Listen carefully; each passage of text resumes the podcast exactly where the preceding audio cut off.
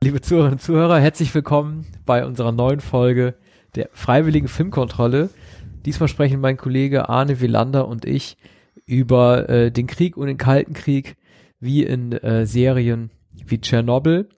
Äh, wie auch immer gilt, äh, ihr könnt uns folgen auf Facebook, Spotify, Deezer und iTunes, natürlich auch auf unserer Homepage rollingstone.de, wo ein Player die jeweils aktuelle Folge der Freiwilligen Filmkontrolle abspielt.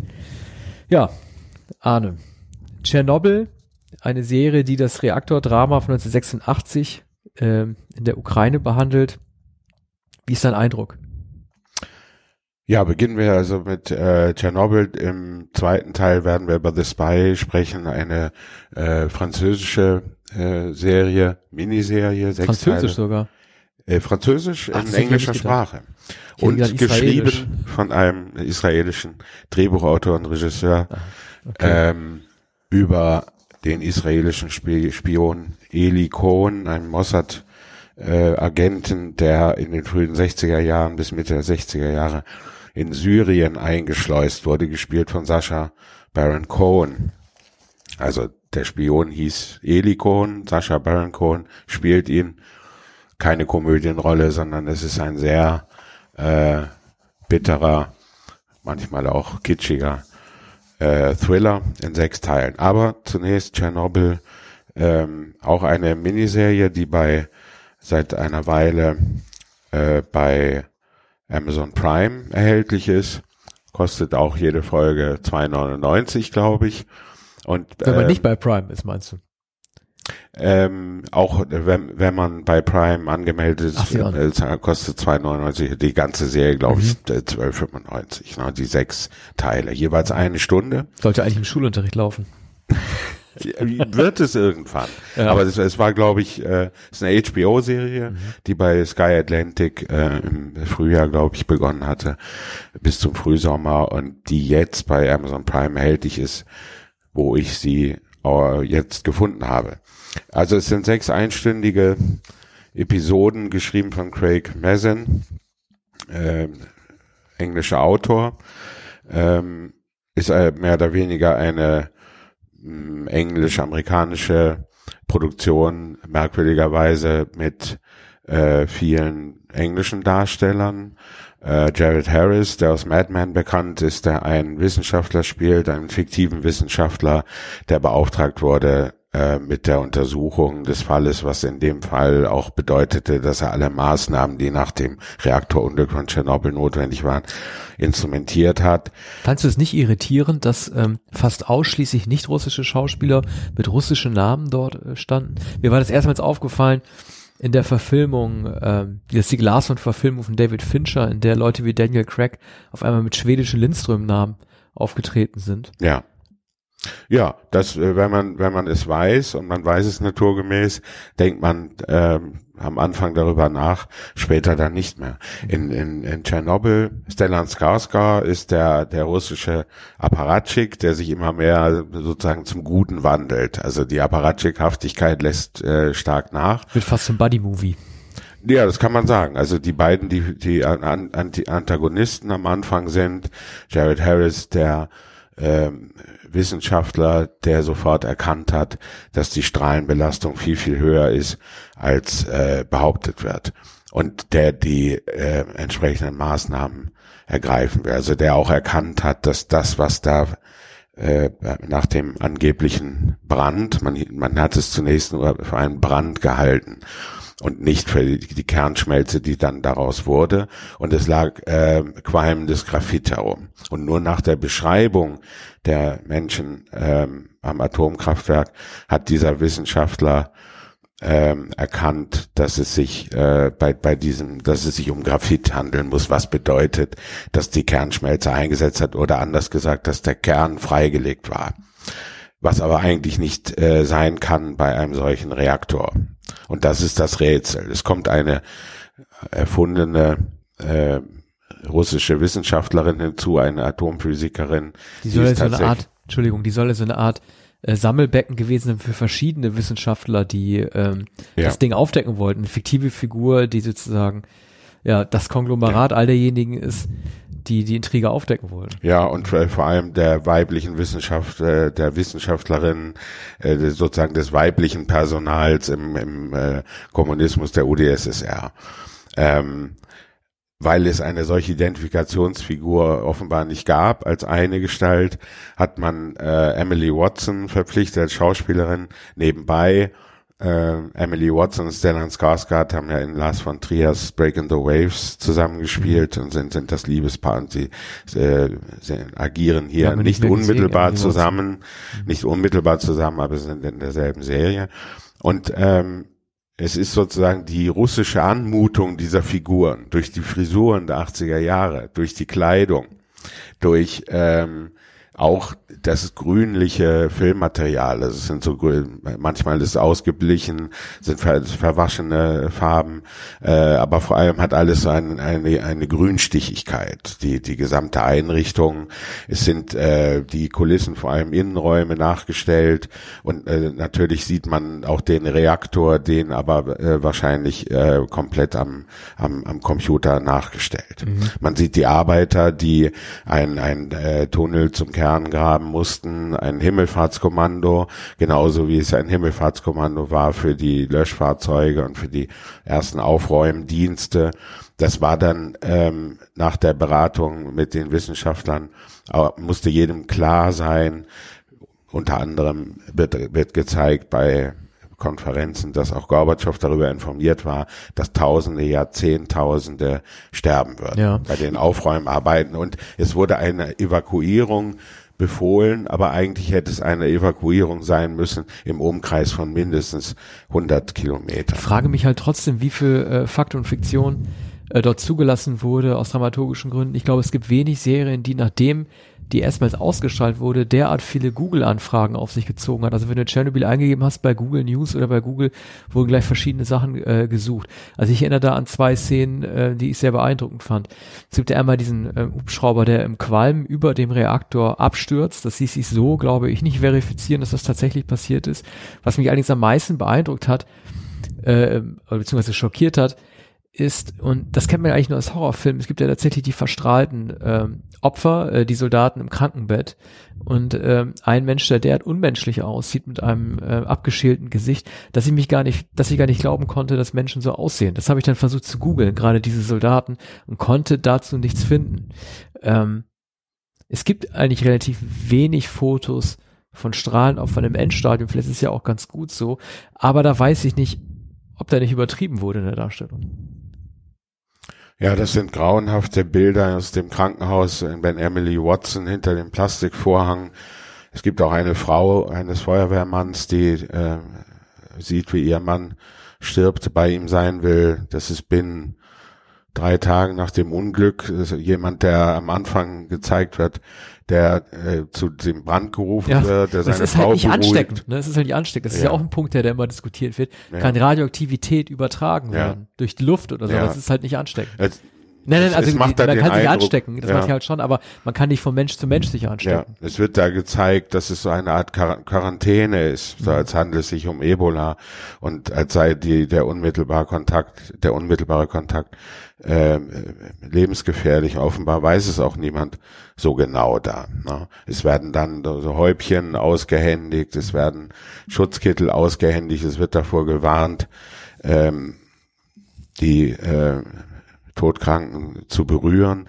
Und es sind, äh, sind wahrlich äh, ergreifende, äh, erschütternde Aufnahmen. Du hast recht, wie in einem Horrorfilm, die, die blutige Haut, die abgeschälte Haut, das, das rohe Fleisch, ähm, der schwere Atem, etwa wie beim englischen Patienten. Da hat man ja diese, äh, diese Brandwunden gesehen, der schwere Atem und ähm, kein menschliches Antlitz mehr.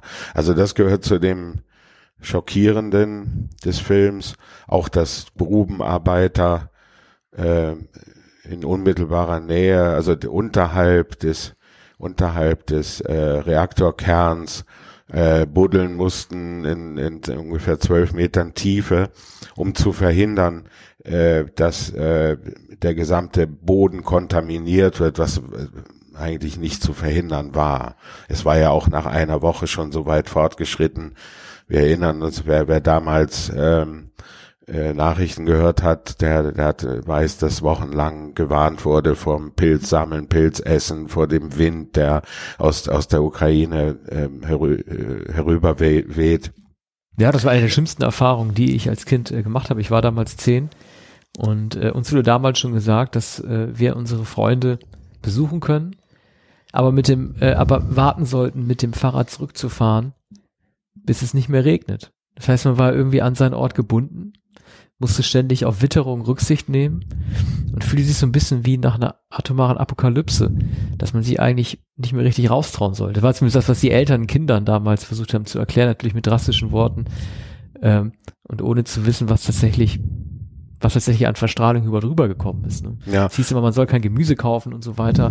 Ähm, Adriano Celentano nämlich hat seine Tour abgesagt äh, durch Schweden und überhaupt Skandinavien, weil äh, das ist sozusagen das erste westliche Land war, das leidtragender war von der radioaktiven Wolke, die nach Westen rübergegangen ist. Ja, es gab eine sehr vage Angaben und äh, Spekulationen darüber, was äh, man tun sollte, was man tun dürfte. Und äh, es war so ein mulmiges Gefühl, äh, eigentlich die Bestätigung dessen, was seit den späten 70er Jahren auch nach dem Film The Day After und was, was überhaupt ähm, kursierte an ähm, schrecklichen Vorstellungen, was passieren könnte bei einem GAU. Also der Begriff GAU, Super-GAU, war damals vollkommen gebräuchlich und als, als Schreckensszenario wurde, wurde immer verwendet der Super-GAU, was mhm. man heute nicht mehr hört. Das war damals aber immer äh, die Bedrohung. Ja, oder man, man, man benutzt den Begriff GAU, ohne ähm, sich daran zu ändern, wo eigentlich diese drei ja, Buchstaben vom, herkommt, ne? Vom eigentlichen also, Vorgang, ja. der ja dann eingetreten war bei Tschernobyl. Aber es ist interessant, weil Putin hat ja nach Tschernobyl, also nach der Ausstrahlung des Films äh, gesagt, das sei ein äh, Propagandawerk, während äh, von Ronald Reagan ja zum Beispiel mehrfach überliefert wurde, dass er nach The Day After gesagt hat, dass er dem Regisseur von The Day After Nicholas Meyer eine Notiz hat zukommen lassen, der gesagt hat, sein Film sei mit dafür verantwortlich gewesen, dass der Kalte Krieg beendet wird. Ähm, also ein Film, in dem gezeigt wird, wie die halbe Welt ausgelöscht wird, äh, UdSSR und die USA, hat in Ronald Reagan anscheinend irgendwas bewegt. Gut, ob es sich niedergeschlagen hat in Abrüstungspapieren, weiß ich jetzt so konkret nicht, aber er hat zumindest die filmische Wirkung anerkannt, äh, nicht als Propagandamaterial. Ja. Der, der Tschernobyl-Film, die äh, Miniserie ist insofern äh, natürlich nicht vollkommen authentisch, als äh, Figuren erfunden sind. Andererseits sieht man Michael Gorbatschow, der Michael Gorbatschow nicht sehr ähnelt, wenn auch das Brandmal, das Muttermal äh, nachempfunden ist äh, und ungefähr die Statur von Michael Gorbatschow äh, getroffen ist. Dennoch ist keine Ähnlichkeit. Dadurch denkt man, nun, wenn da Gorbatschow sitzt, dann müssen ja auch die Wissenschaftler authentisch sein, müssen ja auch die generell authentisch sein, die da sitzen. Und es ist aber natürlich melodramatisch inszeniert, wie der zuerst unsichere Wissenschaftler, dem nicht sofort geglaubt wird, allerdings von Gorbatschow, der ihm das Wort erlaubt und dessen drastische Drohung dann dazu führen, dass überhaupt Maßnahmen ergriffen werden im, im, in dem Prozess. Er fliegt dann mit Stellan Skarsgård als Militär äh, Attaché äh, nach Tschernobyl in die Nähe des Reaktors. Ähm, nun ist äh, der Kniff des Films, äh, dass gezeigt wird, wie dieser Wissenschaftler, der Atomphysiker, zwei Jahre später verzweifelt an der Suche nach den Schuldigen, also an den Folgen des Reaktorunfalls. Die, er konnte nicht verhindern, dass Zehntausende verstrahlt wurden und er spricht ähm, seine Erinnerungen, den Hergang äh, auf ein Band, das er versteckt. Mhm. Und ähm, von, von dieser Rückschau aus ent, entwickelt sich das Geschehen. Man weiß also am Anfang schon das fatale Ende. Er konnte nicht helfen, auch die Wissenschaftlerin nicht, mit, mit, mit der er dann äh, gemeinsam arbeitet. Es sind also sozusagen zwei gegen das System. Und der, der äh, äh, Stellan Skarsgård kommt dann hinzu und äh, nimmt eigentlich auch ihre äh, Position ein, Ja, womit es, womit es äh, die, die, die tragischen Helden gibt. Und ich glaube, dass bei einem so unüberschaubaren Unfall von solchen Ausmaßen, dass es äh, dass die, das Individuelle nicht mehr gibt, sondern dass Zahnräder ineinander greifen, dass es Interaktionen gibt, aber nicht die herausragende Figur, die es aber braucht für einen Film, für ein Drama. Na, du hast ja vor allen Dingen auch äh, das Problem, und das hat mich auch am meisten gewundert, dass die Stimme des Einzelnen, des Wissenschaftlers, von dem eigentlich alle ahnen, dass er den meisten Durchblick hat, nicht zählt. Und da sieht man auch mal, wie Paranoia greift, nämlich, dass es nicht darum geht, äh, ein System zu retten, sondern die Weitergabe von gefährlichen Informationen zu verhindern. Die Leute äh, sehen ja den, den Wald vor lauter Bäumen nicht. Sie wissen ja im Grunde genommen oder ahnen ja zumindest, dass ähm, die von Jared Harris gespielte Figur ja am ehesten als äh, Kernphysiker verstehen kann, was da wirklich passiert. Aber es geht ja um Schadensbegrenzung in dem Sinne, dass nichts nach außen dringen darf. Und das ist eine Sache, die man zwar bei ähm, Systemen wie ähm, dem Kommunismus in der UdSSR immer vorausgesetzt hat, in Diktaturen noch mehr, von der man aber nicht geahnt hat, dass es tatsächlich so oft funktionieren würde, selbst im kleinsten Kreis, wenn nur zehn Leute am Tisch sitzen. Ja, die Vertuschung ist das eine und der, also das nicht glauben wollen, das nicht wahrhaben wollen und das andere sind die Maßnahmen, die tatsächlich zu ergreifen sind. Also es ist der tatsächliche Notstand. Und ähm, es ist aber auch das unzureichende Wissen, das nicht vollkommen bekannt ist. Was bedeutet das? Wie ähm, bis zu welcher Tiefe ist der Boden kontaminiert? Sind die äh, müssen alle Tiere getötet werden? So, man hatte eine Ahnung davon, dass das äh, auf auf zehntausende Jahre hinaus kontaminiert bleiben äh, wird. Aber in welchem Umkreis äh, muss evakuiert werden? 50 Kilometer, 100 Kilometer. Es, es war durchaus die Rede davon, das ganze Land, sprich, dass die ganze Ukraine, dass Millionen von Menschen evakuiert werden müssen, äh, müssten, damit äh, damit es sicher ist. Bis heute weiß man nicht, wie viele Tote, wie viele Spätfolgen es gegeben hat. Jedenfalls war alles zu langsam. Es gab, äh, es gab eigentlich keinen äh, Evakuierungs-, keinen Notfallplan. Man wusste vieles nicht. Es musste, musste Sand äh, mit Bohr herangeschafft werden, um den, den Reaktor zuzuschütten. Und es brauchte also Zehntausende Tonnen von Sand und Bohr. Und, und diese wissenschaftlichen Details ähm, sind äh, eigentlich das Interessanteste daran, während die dra dramatische Inszenierung äh, naturgemäß gekünstelt wirkt in, in diesen äh, Kulissen und in der Zuspitzung auf wenige Ereignisse, die natürlich nötig sind, dam damit man die Funktion eines Reaktors begreift und äh, die Maßnahmen, die ergriffen wurden. Also kurzum, es ist naturgemäß spannend, weil es auf etwas äh, vollkommen Fatales hinausläuft und weil man sich äh, vorstellt, das alles hat in der Wirklichkeit Mhm. stattgefunden.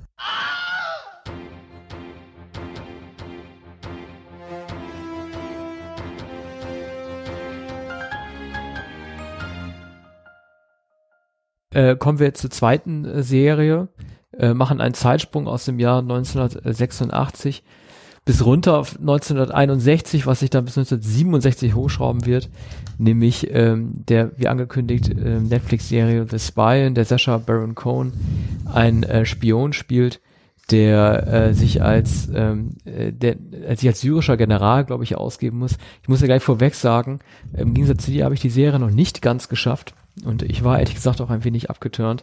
Äh, ich konnte ihm äh, oder anders gesagt, sobald er sich den Schnurrbart äh, hat wachsen lassen, habe ich leider in Sacha Baron Cohen wieder den Borat gesehen. Ich musste sehr lachen, das habe ich dir auch schon erzählt, als er in seiner Ausbildung zu sehen ist, äh, wir allen Ernstes eine Rocky-ähnliche Montage mit Klimmzügen äh, absolviert. Ähm, ich habe ihm die Verwandlung nicht abgenommen, aber vielleicht kannst du uns ja erzählen, welche, welche Spuren das bei ihm hinterlassen hat oder wie seine Darstellung für dich angekommen ist.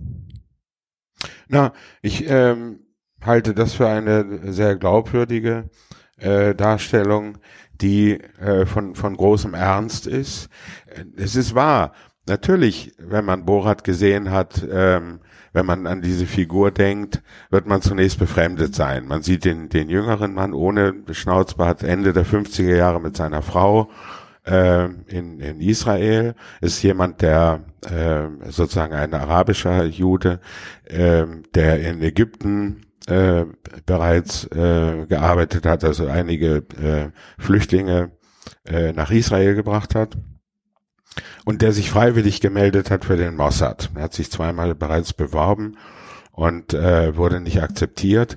Nun sucht ein von Noah Emmerich gespielter äh, Mossad-Agent, der mit der Ausbildung oder mit der Akquirierung von Agenten befasst ist, äh, einen neuen Agenten, der nach Syrien eingeschleust werden kann, äh, namentlich äh, auf den Golanhöhen. Da gab, gab es immer wieder Scharmützel, schon Ende der 50er Jahre. Und es brauchte also einen Agenten, der äh, dem israelischen Geheimdienst Informationen verschaffen konnte über die Lage in Syrien. Eine instabile Lage, da immer zu wechselnde Machthaber, Potentaten, ganz unüberschaubare Lage. Und Noah Emmerich ähm, bemüht sich also, einen Agenten zu finden und ähm, hat zunächst die Bewerbungsunterlagen von diesem Eli Cohen verworfen, findet aber niemand kommt auf die Bewerbungsunterlagen zurück, prüft Eli Cohen und hält ihn äh, für den richtigen. Es gibt dann noch einen Mann, einen älteren Mann naturgemäß im Hintergrund, äh, der das alles orchestriert, aber der Ausführende ist, ist Noah Emmerich so, der künftig auch ihn führen wird. Und ja, aber wohlgemerkt muss man bei Eli Cohen auch mal sagen, anscheinend, oder es wird zumindest in der Serie nicht gezeigt, kein Mann des Militärs ist. Was ja auch sonder, äh, äh sonderbar ist. Normalerweise sind Mossad-Agenten, Spitzel, fingierte Überläufer und so weiter und dann immer äh, Soldaten ja. gewesen. Ne? das wird nicht ganz klar. Er ist sozusagen ein begabter Amateur, und, und ein Überzeugungstäter. Und er, er ist äh, verheiratet, also er arbeitet in einem Kaufhaus, muss man sagen. Er, er ist ein, ein Büromensch, dem seine Frau er ist verheiratet, keine Kinder zunächst. Und die Frau gibt ihm immer eine Brotdose mit und, und er packt mittags sein Brot aus und ist ein kleiner äh, Angestellter da. Und die Frau näht bei einer reichen, äh, verheirateten Frau, so sie, dass man sieht, ähm, dass äh, sie Kleinbürger sind und die Frau äh, sehnt sich eigentlich nach nach diesen großen Verhältnissen. Eli Cohen mit mit so, sozusagen arabischem Aussehen wird einmal für einen Kellner gehalten bei dieser reichen Familie, bei der die Frau als Näherin beschäftigt ist und und äh, da sieht man hat man einen kleinen Eindruck von den gesellschaftlichen Verhältnissen in, in Israel und mhm. versteht vielleicht auch etwas vom Minderwertigkeitskomplex von Eli Cohen, der etwas für dieses Land tun will, der bist das denn, unbedingt will. Bist du denn eigentlich, also ich habe mich bei, bei Cohen immer gefragt, bei seiner Rollenwahl, ich meine, er hat natürlich, äh, als er damals Borat verkörpert hat, äh, den Mann aus Kasachstan, den Reporter, ihn ja auch als Antisemiten dargestellt. Äh, Cohen selber ist ja Jude. Ähm, was glaubst du denn, war seine, war seine Motivation, diese Rolle zu übernehmen? Sie kann ja wahrscheinlich nicht nur daran gelegen haben, eine ernsthafte äh, Rolle zu spielen, sondern auch daran, ähm, sich mit seiner Identität zu beschäftigen. Äh, es liegt nahe, dass ähm, Menschen der heutigen Zeit, die verfolgt werden, halt vor allem ihre jüdische The äh, Identität auch thematisieren. Was vermutest du denn war denn für Sascha Baron Cohen äh, der Anlass, das zu spielen? Es ist nicht auszuschließen, dass es sich um ein sehr ernsthaftes Motiv handelt, der, dass er die, die Geschichte an dieses ähm, patriotischen Spions äh, anrührend fand. Und er ist auch Executive, äh, Sascha Baron Cohen ist auch Executive Producer der Serie. Also er muss sich identifiziert haben mit dieser Rolle, nämlich der Rolle eines Mannes, der seine Identität verliert, der nicht mehr zu Hause ist, der niemals darüber sprechen darf, der seine Frau vergessen muss und es aber natürlich nicht kann. Es wird ihm gesagt, er wird zuerst in Buenos Aires in die Kreise, Auslandskreise der Syrer eingeschleust, er lernt dann sehr schnell und nicht recht glaubhaft den einen äh, General kennen, der dort in Buenos Aires äh, sozusagen in Wartestellung ist und dem eine größere Rolle äh, in Syrien zugetraut wird und der äh, dann auch nach Syrien geht, wo äh, der Spion Cohen ihn wieder trifft. Eingeführt wird er in äh, Argentinien. Und zwar, damit äh, es nicht so verdächtig ist. Er soll nicht unmittelbar nach Syrien äh, einreisen, was auch schwierig ist, sondern er soll von außen kommen mit der Legende, äh, er sei, selbst sei zwar äh, Araber, Syrer, ähm, aber er sei noch niemals in Syrien gewesen, sondern ähm, sein Vater habe ihm von Syrien erzählt und deshalb wolle er jetzt seine Geschäfte, ist ein reicher Geschäftsmann im, im Exportgeschäft, ähm, die Geschäfte wolle er jetzt in Syrien weiterführen. Und mit dieser Legende gelangt er dann ins Land und ähm, kommt da also in höchste und reichste Kreise, lernt auch den äh, Neffen eines äh, syrischen Generals kennen, wird in die, wird zu den Golanhöhen gebracht, steht also da oberhalb des, äh, am See Genezareth, äh, oberhalb der äh, des israelischen Territoriums, sieht auch die äh, Labyrinthe oder die, die Bunkerhöhlen, also die Verteidigungsanlagen wie tauscht er sich denn aus? Wie hält er eine Ko Kommunikation mit Ja, mit, mit, mit einem Morsegerät. Also ah. im Wesentlichen wird der. Kontakt gehalten mit, mit einem Morsegerät aus der Wohnung in Damaskus. Mhm. Schließlich wird ihm das Morsegerät äh, zum Verhängnis, weil, weil ein Übertragungswagen oder ein, ein Spurwagen durch die Straßen fährt. Es gibt einen, es gibt einen Sicherheitsbeamten, den, den äh, schon am Anfang in, in Buenos Aires beobachtet hat, der ihm misstraut. Und der stellt ihm auch in, in äh, Syrien weiter nach. Und während sein Vorgesetzter, der, der General, der dann zum Machthaber wird, äh, vollkommen vertraut und ihn schließlich zum stellvertretenden Verteidigungsminister vorschlägt. Er trägt ihm an, stellvertretender Verteidigungsminister zu sein, weil er so ein guter Freund ist. Und ist aber nicht sehr so realistisch, oder? Nein. Ist es denn tatsächlich aber, passiert? Ja, aber so ungefähr, ja, so muss es wohl gewesen sein. Also es ist eine ganz und gar unwahrscheinliche ja. Geschichte. Also da haben die Syrer ja. aber nicht gut aufgepasst. Das haben äh. sie, das haben sie nicht. Der, äh, dieser Mann, der, wird, wird als vertrauensselig geschildert. Es, es gibt natürlich immer wieder Momente, da man glaubt, jetzt fliegt er auf. Naja, ich meine, wenn ja. jemand so an die Öffentlichkeit tritt wie Sasha Baron Cohen, äh, wie die Figur von Sasha Baron Cohen, Eli Cohen, der ähm, aufsteigt im System, muss ja, selbst wenn es damals noch kein Fernsehzeitalter gegeben hat, irgendwann die Prominenz dieser militärischen Figur mit Bild auch in Israel auch angekommen sein für potenzielle Verräter die, die erkennen können, Moment mal, äh, dieser Mensch, der irgendwie der auf der Leiter weiter nach oben klettert, ist ja im Grunde genommen eigentlich unser Junge. Ja, und das ist auch die grausame Fallhöhe und am Ende der Schrecken.